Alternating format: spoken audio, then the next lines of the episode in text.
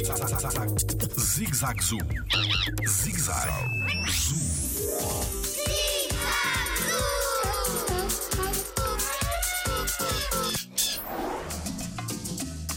Quem é o panda vermelho?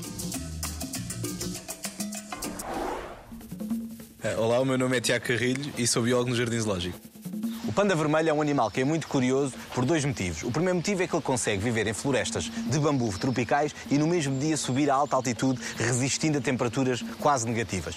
Por outro lado, é um animal que tem como curiosidade ter um sistema digestivo de omnívoro, uma dentição de carnívoro, mas alimenta-se exclusivamente de bambu.